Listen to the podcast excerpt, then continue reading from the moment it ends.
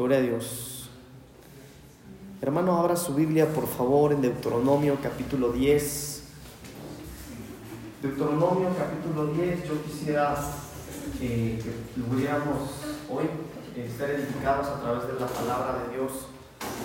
Yo quiero compartir con ustedes un tema que el Señor ha puesto en mi corazón eh, y que creo que hoy es un buen día para para compartirlo con ustedes, porque así el Espíritu Santo me lo ha hecho sentir. Eh, Deuteronomio capítulo 10, versículos 1 y 2. Esta es una parte muy conocida de la Biblia, pero lo vamos a ver desde un ángulo que quizá tal vez no lo habíamos visto. Deuteronomio 10, capítulo 10, versículos 1 y 2, dice la palabra del Señor. En aquel tiempo Jehová me dijo, lábrate dos tablas de piedra como las primeras, y sube a mi monte, y hazte un arca de madera, y escribiré en aquellas tablas las palabras que estaban en las primeras tablas que quebraste, y las pondrás en el arca. Tomen su asiento, hermanos. Este tema le titulé Una oportunidad más. Una oportunidad más. Y este tema, hermano, lo, el Señor eh, bueno, estuve estudiando, el Señor me lo dio hace un tiempo ya, pero no lo he predicado y lo voy a predicar ahorita para ustedes, pero no solo para ustedes, sino para todo aquel que lo escuche en algún momento, porque estoy seguro que lo va a escuchar alguien más.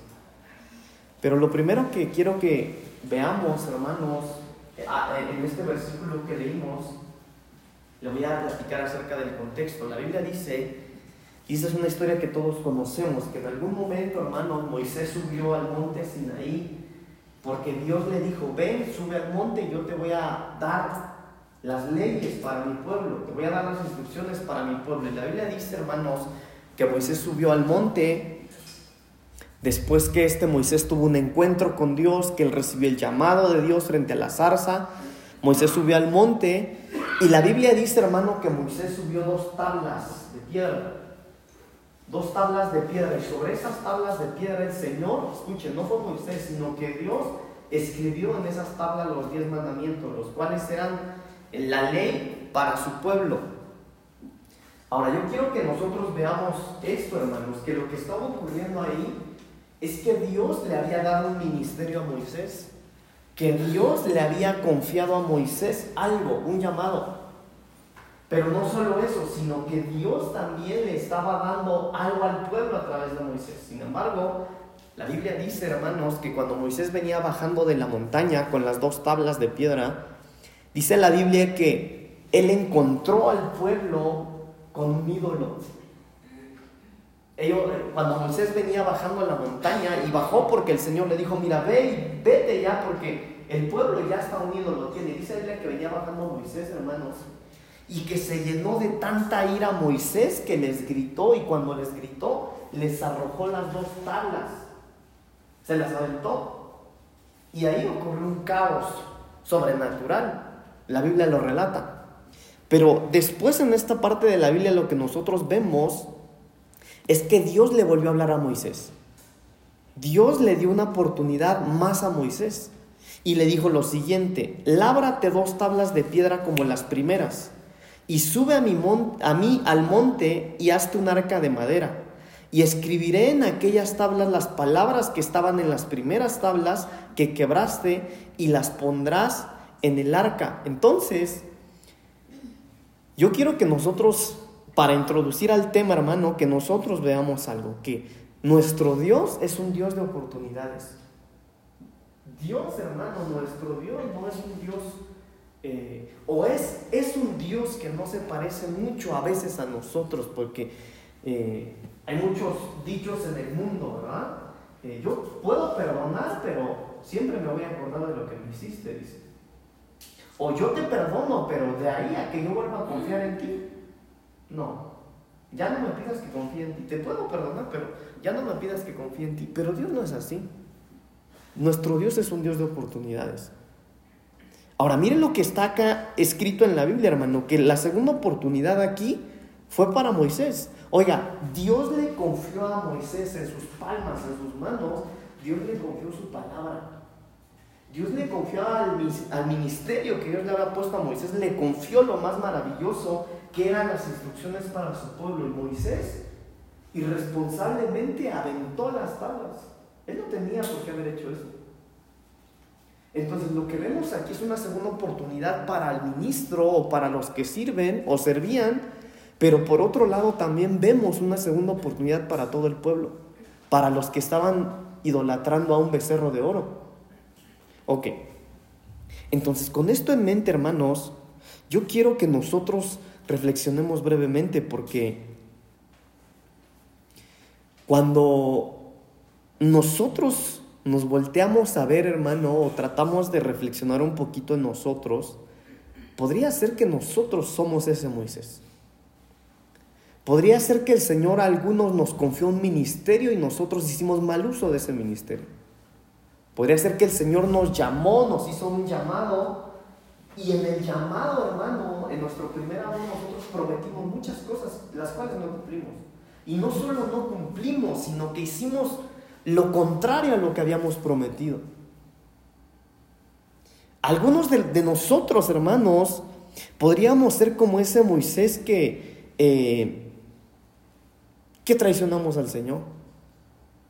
Que nos confiaron algo en la iglesia, que nos confiaron un ministerio, que le servíamos al Señor en algo. Y, y hermano, mire, aunque tal vez no hicimos mal uso de ello, lo menospreciamos. Pero no se preocupe, porque Dios, nuestro Dios, es un Dios de segundas oportunidades. Ese es nuestro Dios.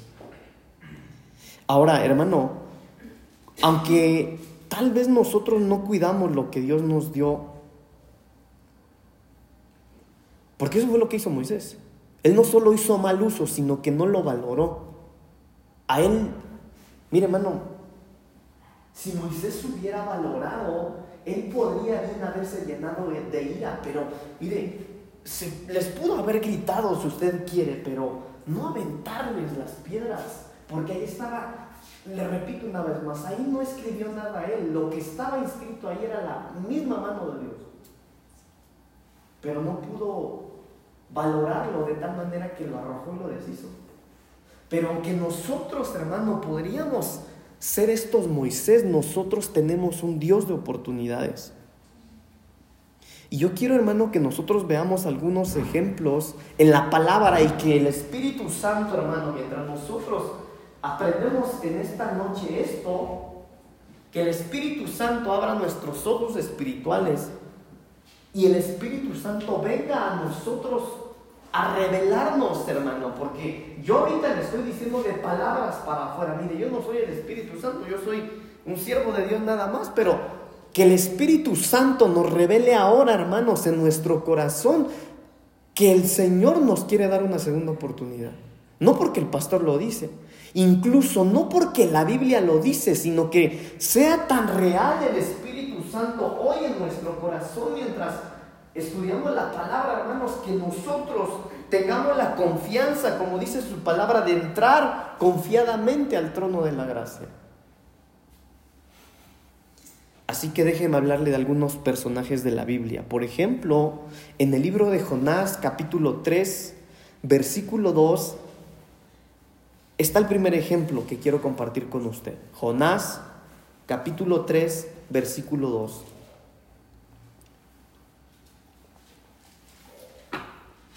Yo sé que usted se va a identificar con alguno. Como los martes tengo que predicar corto, no sé hasta dónde lleguemos, pero le aseguro que hoy vamos a salir edificados de este lugar, porque el Señor está aquí. El Señor está aquí. Jonás capítulo 3, versículo 2, dice la palabra del Señor, levántate y ve a Nínive, aquella gran ciudad, y proclama en ella el mensaje que yo te diré. Ahora, yo sé que tal vez todos hemos escuchado de Jonás, de la historia de Jonás desde pequeños, ¿verdad? Yo les he dicho que esta es una de las historias que eh, cuando yo era niño, hermano, las maestras nos enseñaban esta historia, pero déjenme platicarle un poquito, porque antes de que lleguemos a este versículo ocurrió esa gran historia que nos contaban. La Biblia dice, hermanos, que Dios le hizo un llamado a Jonás, a este profeta que Dios había puesto palabras en sus labios Y Dios pensó que podía confiar en Jonás para enviarlo a la ciudad de Nínive y que toda la ciudad se volviera de sus pecados, se arrepintiera y recibiera la misericordia de Dios. Y Dios vio a Jonás y dijo, está bien, yo tomo la decisión de confiar en Jonás. Pero la Biblia dice, hermanos, que cuando Jonás recibió las indicaciones del Señor, Jonás no fue a Nínive. Jonás se subió, al barco, Jonás le dijo, sí Señor, está bien, tú quieres que yo haga eso sin problema, yo lo hago, pero no lo hizo. Jonás tenía clara la comisión, tenía claro, Dios fue claro con Jonás en cuanto a lo que tenía que hacer, pero Jonás menospreció el llamado de Dios. Jonás menospreció las indicaciones de Dios. Ahora mira hermano, yo quiero que nosotros, le repito, hoy el Espíritu Santo que nos confronte un poquito porque nosotros no podemos, hermanos, tener la cultura del mundo, no, nosotros no podemos pensar como la gente del mundo y decir, ah, no, bueno, yo te doy una oportunidad, pero si me vuelves a fallar, las, las, expresiones que yo le mencionaba hace un momento, Sí, yo te perdono, pero de ahí a que vuelva a confiar en ti, no. Porque yo perdono, pero no olvido, dicen por ahí. Entonces, de acuerdo a ese pensamiento humano, hermano, de acuerdo a esto, Jonás no merece otra oportunidad. Oiga, Dios elige a uno, a uno nada más para ir a toda una gran ciudad. La Biblia describe que Nínive era una ciudad grande, no era, era un pueblito, era una ciudad grande. Y Dios elige a uno, y ese uno a quien Dios eligió, menospreció el llamado. Y la Biblia dice, hermano, que Jonás entendió que había hecho mal. Porque la historia dice, hermano, la Biblia dice que cuando se subió a la embarcación, dice que se desató una tormenta en medio del mar. De tal manera que dice que la barca se hundía en donde estaba. Bueno, no dice la barca, ese era un barco. Era una. E, e, era un barco grande, hermano, no era una barca como la que, con la que Jesús iba donde caminó Pedro sobre las aguas, donde iban los discípulos. No, no, no, ese era un barco grande. Era un barco donde iban pasajeros. De tal manera que la Biblia dice que cuando empieza la tormenta y se estaba, eh, se estaba, estaba toda esa tormenta en medio del mar y la embarcación le estaba entrando agua, miren esto hermano. Jonás supo que, era, que él era el culpable de lo que estaba pasando. Pero por si esto fuera poco, Jonás se sintió tan cómodo que la Biblia dice que Jonás estaba durmiendo. Mientras los marineros del barco estaban asustados. Incluso la Biblia dice que todos los marineros del, barco estaban clamando a su Dios por misericordia. Pero Jonás, sabiendo que, él era la causa de lo que estaba ocurriendo, Jonás estaba dormido en el barco. ¿Usted cree, hermano, humanamente que Jonás mereciera otra oportunidad? Pero después de esto que le estoy platicando, Dios le vuelve a hablar a Jonás y le dice, Jonás, levántate una vez más y ve a Nínive, aquella gran ciudad, y proclama en ella el mensaje que yo te diré. Entonces déjeme decirle algo, hermano. El llamado que Dios nos ha hecho, el llamado que Dios te ha hecho a ti personalmente. Algunos hermanos y yo quiero pedirle que ahorita piense si usted, el Señor, alguna ocasión le ha hablado. Aquí en este lugar, en otro lugar, cuando usted era niño, en su juventud, no lo sé. Pero yo le quiero decir algo, hermano, que el llamado de Dios sigue vigente. El llamado que Dios nos hizo en alguna ocasión sigue vigente, porque ese llamado no depende de lo que somos nosotros. Ese llamado depende de quien lo hizo y lo hizo el Señor sobre cada uno de nosotros. Y ese llamado no va a cambiar. Ese llamado Dios no lo va a quitar. Ese llamado sigue estando presente a pesar de lo que nosotros seamos. Aunque nosotros pudiéramos ser un Jonás. Que no solamente menospreciamos el llamado de Dios, sino que tal vez nos dormimos en medio de la tormenta. Algunos sabiendo, hermano, que nuestro pecado, mire, porque una cosa es pecar de repente, pero algunos hermanos ya buscan el pecado a propósito. Algunos pecamos por error, hermano, pero hay otros que ya buscan el pecar, así como Jonás. Que sabiendo que él era el culpable de la tormenta, era tan sinvergüenza que se dormía, mientras los demás clamaban a su Dios. Sin embargo, Dios le vuelve a hablar y le dice, levántate, Jonás, porque hay un llamado que tú tienes que cumplir. Tu llamado y la instrucción que Dios te dio sigue estando en pie, por una simple razón. Que entre tú y entre Dios hay un pacto, que hay un trato que tú hiciste con Dios. Y tal vez tú podrías haberte olvidado con eso. El domingo predicábamos, hermano, o yo predicaba el Espíritu Santo ponía la palabra en mí y yo se la trasladaba a usted y yo le decía, de repente hermano, como el pueblo estando en Egipto, con la vida diaria con la que llevamos, el paso del tiempo, el paso de los años, podría ser que estamos creyendo que nuestra normalidad es vivir como el mundo y no es así. Y podría ser que la manera en la que vivimos, con el tiempo con el que los años pasan, las costumbres que tenemos, la manera en la que vivimos, de repente podríamos pensar, hermano, bueno, ¿será que ya no se va a lograr lo que Dios me dijo? ¿Será que ya no va a pasar aquello que yo le prometí al Señor? No, el pacto entre, entre tú y Dios sigue vigente. Y el trato que en algún momento tú hiciste con Dios y que Él hizo contigo sigue estando vigente. Y eso no va a cambiar a pesar de ti.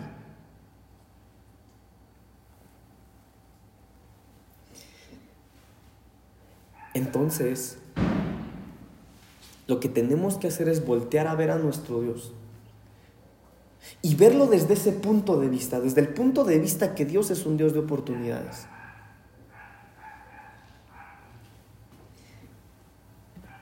Nadie es digno de estar parado delante de Dios y yo soy el primero de, de todos los que estamos aquí. Pero no es por lo que nosotros somos, por su gracia. Es, solo su gracia. Es solo su amor. En el, Evangelio de Lucas capítulo 5,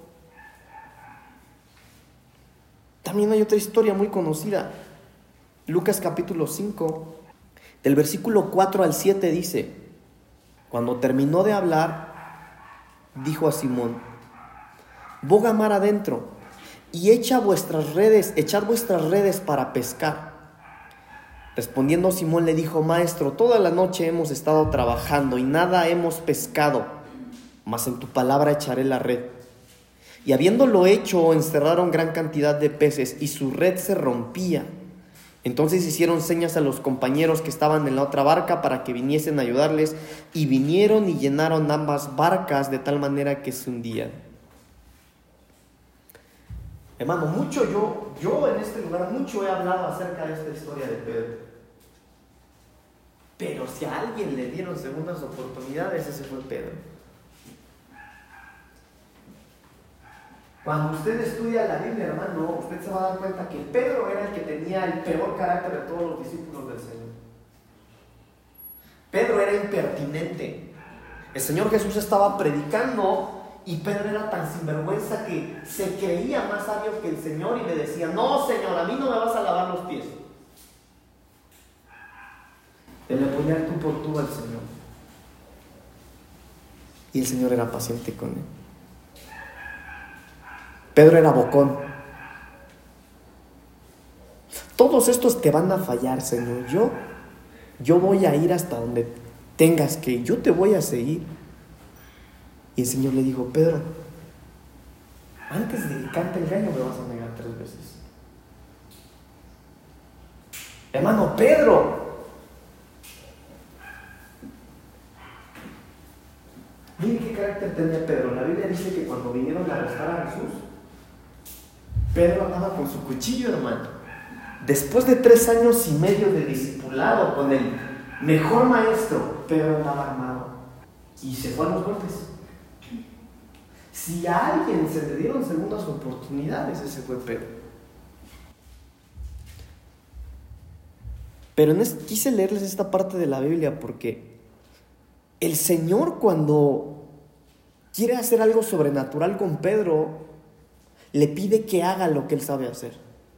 Le dice, Pedro, ¿estás cansado? Sí, estoy cansado. Yo sé que estás desvelado. Yo sé que estás cansado, tal vez estresado, quisieras cambiar de oficio porque no pescaste toda la noche.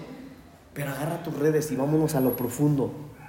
Porque ahí en lo profundo, cuando tú avientes las redes, en mi nombre entonces vas a pescar.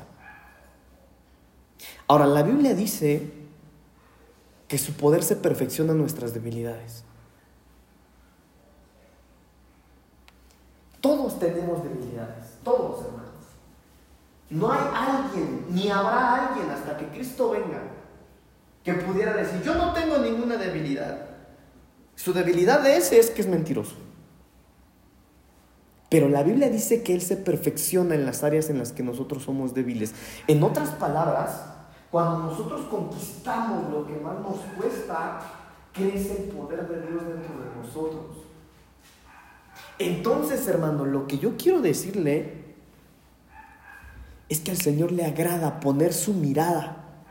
Al Señor le agrada moverse ahí, al Señor le agrada manifestarse ahí, a lo que a nuestros ojos podría ser lo menos aceptable como la salsa de Moisés. La salsa es una historia bonita, pero yo le quiero decir que en el desierto donde andaba Moisés era de lo más común encontrarse con una salsa. Pastor, pero esa salsa estaba ardiendo en fuego. También era común. La reina Valera, por ejemplo, dice que Dios llamó la atención de Moisés en la zarza, pero yo le voy a decir algo. Lo que la reina Valera no dice es que pasaron horas para que Moisés se acercara a la zarza. Porque cuando Moisés estaba cuidando las ovejas de su suegro en el campo, en el desierto, imagínese la escena, hermano. Va el pastor ahí, va Moisés con sus ovejitas. Le repito, el desierto estaba lleno de zarzas. Pero de repente se encuentra una zarza encendida.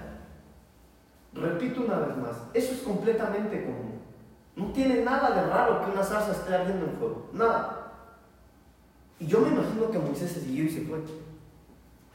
Pero al paso de las horas, cuando Moisés regresa, esto sí lo dice la reina Valera, que, que Moisés se acercó por una razón, que la salsa seguía ardiendo en fuego, pero no se estaba consumiendo.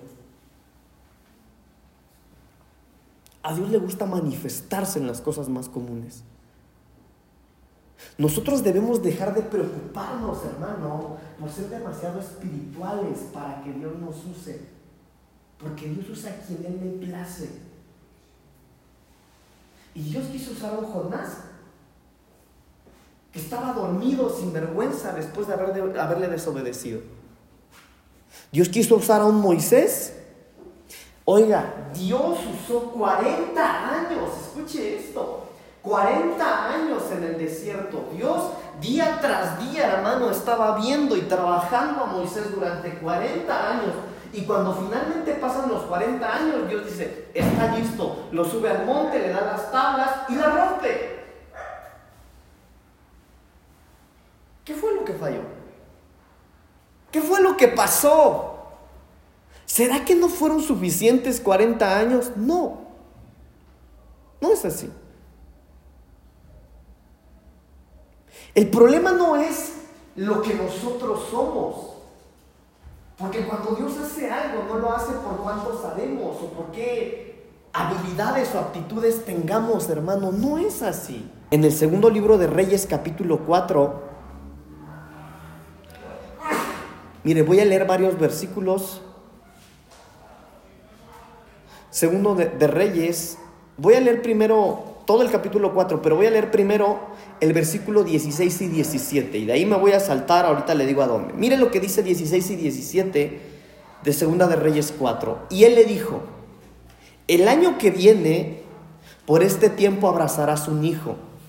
Y ella dijo, no, Señor mío, varón de Dios, no hagas burla de tu sierva Mas la mujer concibió y dio a luz hijo en el año siguiente, en el tiempo que Eliseo le había dicho. Ok.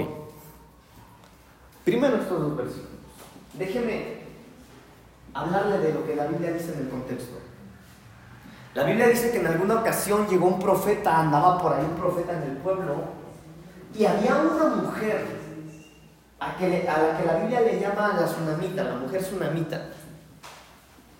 Y la Biblia dice, hermanos, que esta mujer reconoció que quien estaba ahí era un hombre de Dios. Y fue con su esposo y le dijo, mira, hagamos un aposento para el hombre de Dios. Vamos a darle un techo donde pueda descansar. Es un hombre de Dios. La Biblia dice que lo atendieron de tal manera, hermanos, que el profeta se sintió honrado. Y el profeta llevaba su ayuda ministerial y le dijo, mira, yo quiero que tú vayas y me digas qué es lo que la tsunamita quiere, porque yo me he sentido honrado. Entonces viene la persona que le estaba ayudando al profeta y le dice al profeta, mira, yo me he dado cuenta que ella no tiene hijos. Ella quiere un hijo, pero no, no, no tiene hijos. Entonces, escuche bien. La Biblia no dice que ella le pidió un hijo a Dios. No lo dice. No se lo pidió, a, perdón, la Biblia no dice que le pidió un hijo al profeta. No lo dice. Pero Dios conoce los deseos y los anhelos de los corazones. Entonces, hermanos, sin que esta mujer haya pedido un hijo, el profeta le dice lo que acabamos de leer. Y le dijo, el año que viene por este tiempo abrazarás un hijo. Y ella dijo, no, Señor mío, varón de Dios, no hagas burla de tu sierva. Cuando esta mujer está diciendo esto, es porque ella sabía que no podía tener hijos. Pero Dios le da una promesa a través del profeta. Y esa promesa se cumplió. Se cumplió porque el versículo 17 dice, mas la mujer concibió y dio a luz un hijo el año siguiente en el tiempo que Eliseo había dicho. Ahora miren hermanos, tengo que terminar pronto.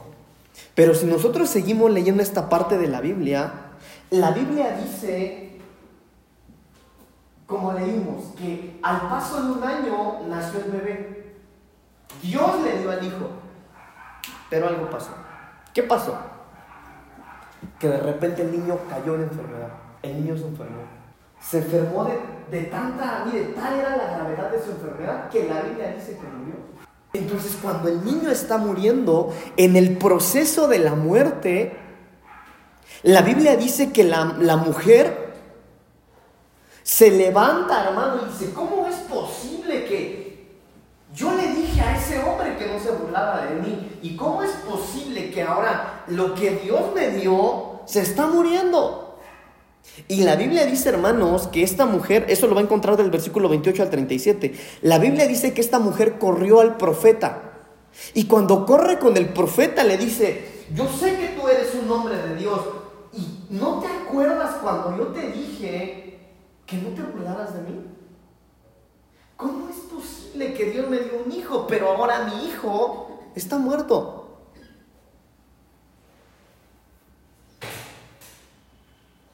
Entonces, la Biblia dice que el profeta vino. Miren, hermanos, esa historia está muy maravillosa, pero la Biblia dice que, el profeta viene, hermano, primero envió a su ayuda ministerial y que le dijo, mira, ve y ponle mi, báculo, ponle mi, mi vara, pónsela en la cabeza del niño y el niño va a vivir. Y el niño no vivía, hermanos. Y dice la Biblia que vino este muchacho que le ayudaba al profeta. Profeta, no revive ese bebé. Algo salió mal. Ahí voy yo entonces. Dice la Biblia que llegó el profeta, hermanos. Y cuando usted lee la administración que este profeta le hizo al niño, está muy raro. Le voy a decir por qué. Porque va a haber cosas que usted no va a entender cómo es que Dios las hace. Y ese es nuestro problema muchas veces. Que nosotros lo que queremos es entender cómo Dios lo va a hacer. Y ahí nos quedamos atorados. Pero nuestra responsabilidad, hermano, no es entender el cómo, sino el creer en que Dios lo va a hacer. Ahora yo quiero que nosotros hoy entendamos esto, hermanos. El problema de esta mujer es que, mire, la Biblia dice que cuando eh, el profeta mandó a este, a, su ayudante, le dijo, ve y ponle la vara al niño en la, cara, si no me equivoco. Dice la Biblia que la mujer dijo, yo voy tras de ti. Ella quería ver todo, quería entender todo el proceso. Imagínese cómo reaccionó cuando ve que el que le ayudaba al profeta le pone la vara en la cabeza al niño y el niño no resucita. Se la vuelve a poner y no resucita. No, estará al revés, la voltea, se la pone y no resucita. Pues déjeme, voy a decir al profeta, imagínese cómo estaba esta mujer. Porque ella lo que quería era entender el cómo. Y el problema nuestro muchas veces, hermanos, es que nosotros con nuestra mente humana queremos tratar de razonar y de entender lo que no es natural. El problema nuestro, hermanos, es que nosotros queremos tratar de entender a nuestro Dios cuando no lo vamos a entender. Perdón, hermano, la misma Biblia dice que hay cosas que no nos van a ser reveladas por ahora.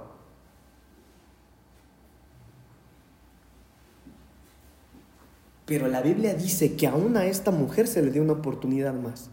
La Biblia dice que fue el profeta, empezó a ministrar. Hermano, esa administración, le repito, está rara, usted la va a leer ahí. Pero finalmente el profeta le entrega vivo a su hijo y le da una oportunidad más. Déjeme darle uno más, hermanos, porque el tiempo se me fue. Ruth capítulo 3, versículo 1. Ruth 3, 1. Después le dijo su suegra Noemí, hija mía, ¿no he de buscar hogar para ti para que te vaya bien? Ahora déjenme hablarle de este, de este, de este contexto. La Biblia dice, hermanos, que Ruth era una mujer moabita. Era una mujer que se había casado con, obviamente, con un hombre, el cual que murió, murió el esposo de Ruth. Y cuando muere el esposo de Ruth, hermano, ella se queda junto a su suegra, ya toma la decisión de quedarse junto a su suegra, que se llamaba Noemí. Entonces Noemí le dice eh, varias veces, en varias ocasiones, dice, mira, yo ya no tengo otro hijo con el que te puedas casar, tú quedaste en libertad, tú puedes irte a tu tierra, tú puedes irte a donde tú quieras. Y Noemí toma la decisión de ser fiel a su suegra Noemí. Cuando nosotros vimos las sombras y las figuras de esto, hermano, en un tema de doctrina, nosotros vimos que Noemí es figura del Espíritu Santo en esta historia. Nosotros vimos también que vos es figura de Cristo y que Ruth es figura de la iglesia. Eso lo vimos en doctrina. Pero lo que yo veo aquí, hermano, es, mire, escuche esto, Noemí diciéndole a Ruth, ¿no he de buscar hogar para ti para que te vaya bien? En otras palabras, o, en base a lo que venimos hablando, yo quiero que veamos algo, hermano. Que lo que Noemí le decía primero a Ruth no era mentira. Ruth ya no tenía vida con Noemí. Ruth ya no, lo que había existido en alguna ocasión con el que era su esposo, eso se terminó ya. Ruth no tenía nada que la ligara a Noemí. Había sido un bonito momento, un lindo momento tal vez, mientras Ruth tuvo a su esposo y, la, y Noemí tenía a su hijo, el cual era esposo de Ruth, pero eso había terminado. Esa oportunidad de su vida se fue, se esfumó. No había manera de que eso volviera a resurgir. Ya no iba a pasar. Pero Noemí le dice esto a Ruth. Mire qué palabra le dice. ¿No he de buscar hogar para ti para que te vaya bien? Y lo que está ocurriendo aquí es que Noemí, figura del Espíritu Santo, le repito, le está dando una oportunidad más a Ruth. Esta mujer, hermanos, Ruth, había vivido su luto. Ella había vivido afligida, ella había, hermano, ella había vivido un proceso duro. Hermanos, pero ¿acaso Dios no busca circunstancias para nosotros para que nos vaya bien, para que tengamos paz.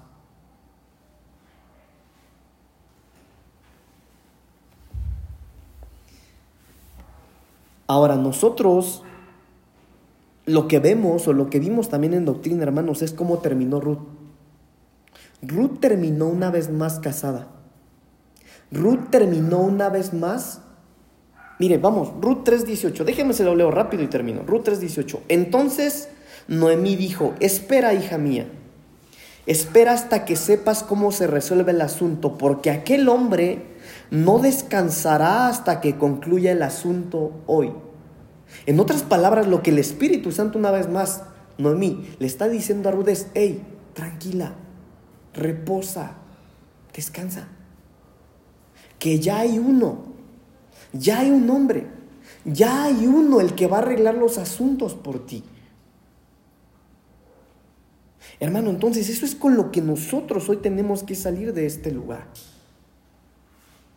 Nosotros debemos entender, hermano, que Dios no es porque tú lo has estado pidiendo, es porque Él quiere darte esa segunda oportunidad. Es por amor a Él mismo, hermano. Por amor a sí mismo es que Él una y otra vez nos perdona. Por amor a sí mismo es que Él una y otra vez puede confiar en nosotros. Es por amor a sí mismo, no es por lo que tú eres. No trates de calificarte porque te vas a descalificar una y otra vez. No trates de calificarte tú. Olvídate, eso no interesa. Es por amor de sí mismo, es por amor de Él mismo que Él toma la decisión de confiar en ti una y otra vez.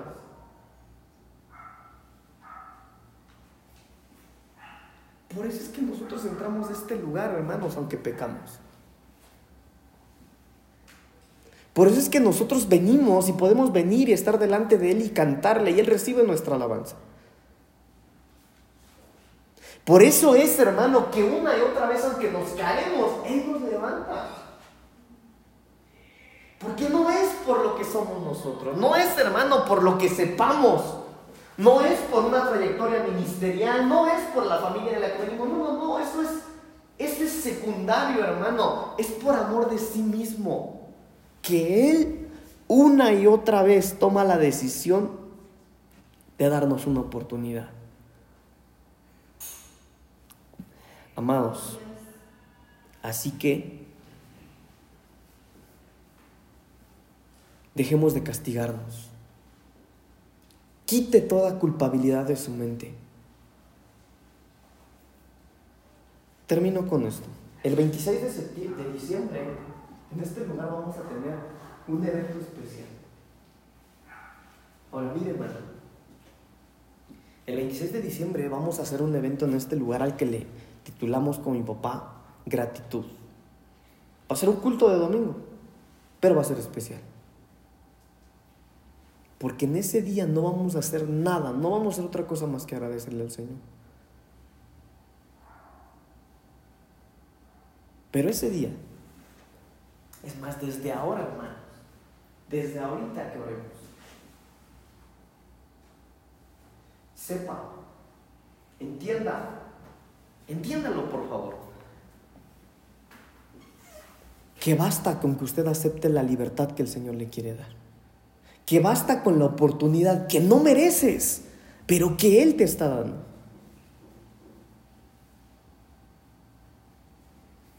Hermanos, el Dios que tenemos es un Dios de oportunidades. La Biblia dice que sus misericordias se renuevan cada mañana. Se renuevan. Mire, ya no estamos en el Antiguo Testamento donde nuestros pecados solo les ponían una cobertura. No, no, no, Dios los perdona y se olvida de ellos. Pecaste ayer o antier, pecaste. Bueno, pide perdón. Y el pecado no va a existir. Dios no nos va a volver a sacar y va a decir, bueno, no, yo me acuerdo cuando me fallaste. No, Dios no es así, hermanos. No es así. Entonces quitemos de nuestra mente toda culpabilidad y aceptemos, hermanos, las oportunidades que una y otra vez, por amor de sí mismo, Él nos quiere dar.